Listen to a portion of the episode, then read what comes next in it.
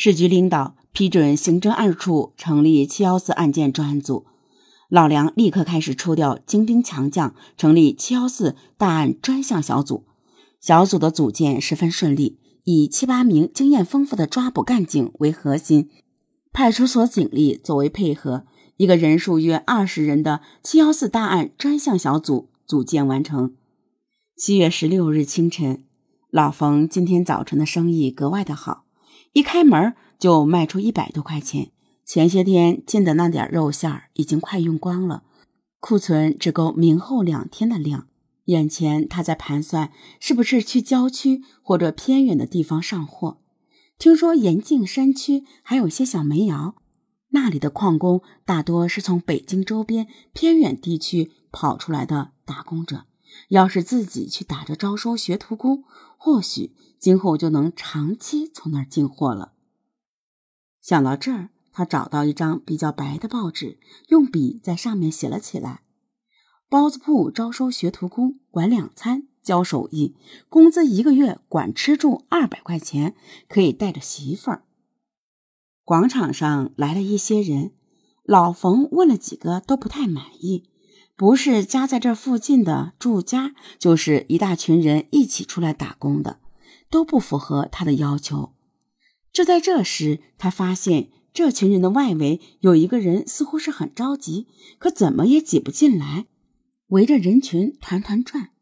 老冯一看就问：“嘿，外面那个，你也找活吗？”“嗯呐，大叔，我是找活。”那人的回答有点木讷。似乎是不大会表达。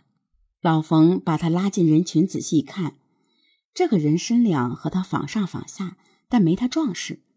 问了两句简单的话后，发现这个人的脑子稍微有些慢，看着不那么灵巧。老冯当下拍板说：“行，就你了，跟我走吧。人我找到了，大家散了吧。”他这么一喊，大家一哄而散，就剩下那个汉子。你叫什么呀？俺叫大栓，村里人叫俺愣子，是够愣的。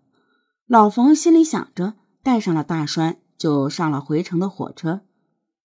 同一时间呢，七幺四专案组的人这时候已经急坏了，在小组成立的那天晚上就召开过抓捕会议。小组在抓捕之前要弄清楚凶手是否还存在帮凶。经过向上级领导汇报之后，决定进行埋伏监察。如果确定没有帮凶，立即对凶手进行抓捕。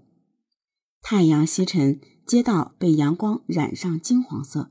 老冯带着大栓回到了包子铺，小组的成员都很兴奋，凶手回来了。看来并不是发现了监视哨而畏罪潜逃，张开的网很快就能捕到这条大鱼了。老梁和所长一边悄悄地布置警力，围堵住包子铺的每个路口，一面通知大家暂时不要暴露身份，秘密等待抓捕的时机。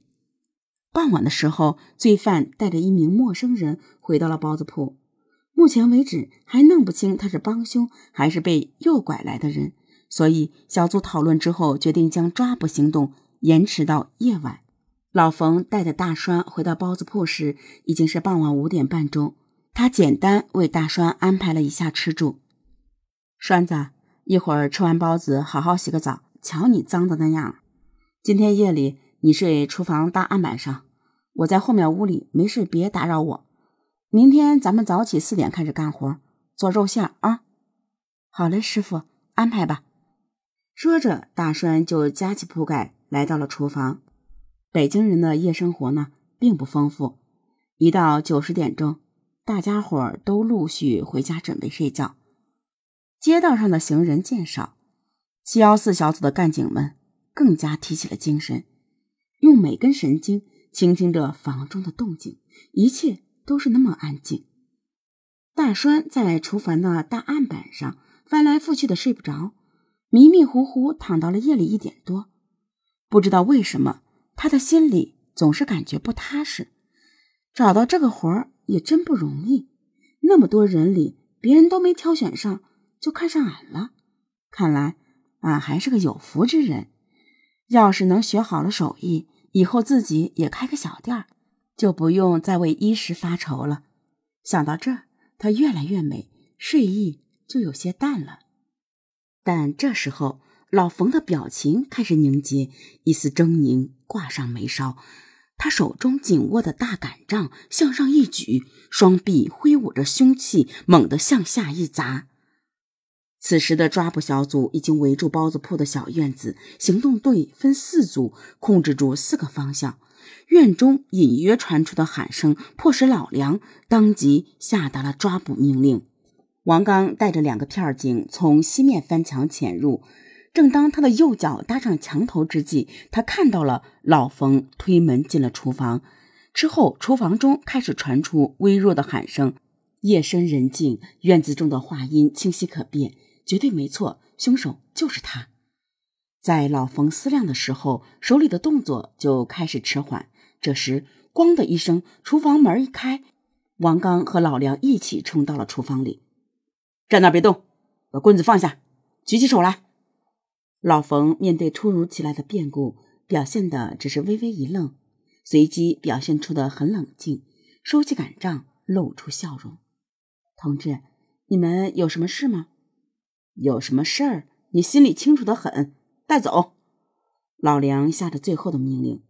取证工作在相关负责领导的主持之下，有条不紊的展开。大家首先从厨房查起。当几个工作人员走进厨房时，都感觉到心中一紧。冰柜大门中赫然映进眼帘的是那条姜黄色的人腿。几名陪同进来的片警在看到冰柜里姜黄色的人腿后，就感觉胸口一片翻涌，甜腻的味道更是让刚入所的几个小青年开始扶着门框吐起来。取样的工作人员在厨房取样，院中的二队有了重大发现，在墙角下的咸菜缸下面发现了有泥土松动的痕迹，挖开一看，原来是几具碎骨，最下面还有三颗已经严重变形的头颅。头颅表面的皮肤已经呈现出中度腐烂，法医小心地将这些物证用塑料袋密封好，连同所有的取样样本一起放到了专用的铁皮柜中。由于此案凶手的残忍程度让人发指，所以这个案件并不适合向社会公示。杀老冯的那天，天气有些阴沉，他被秘密的带到刑场。今天武警靶场处决的就只有他一人，他知道自己干出的这些事不能被公开曝光，所以连死都不会有陪绑的犯人。他轻轻叹了一口气，这时冰冷的枪口抵住了老冯的后脖颈，他的一声闷响，一个邪恶的生命离开了世界。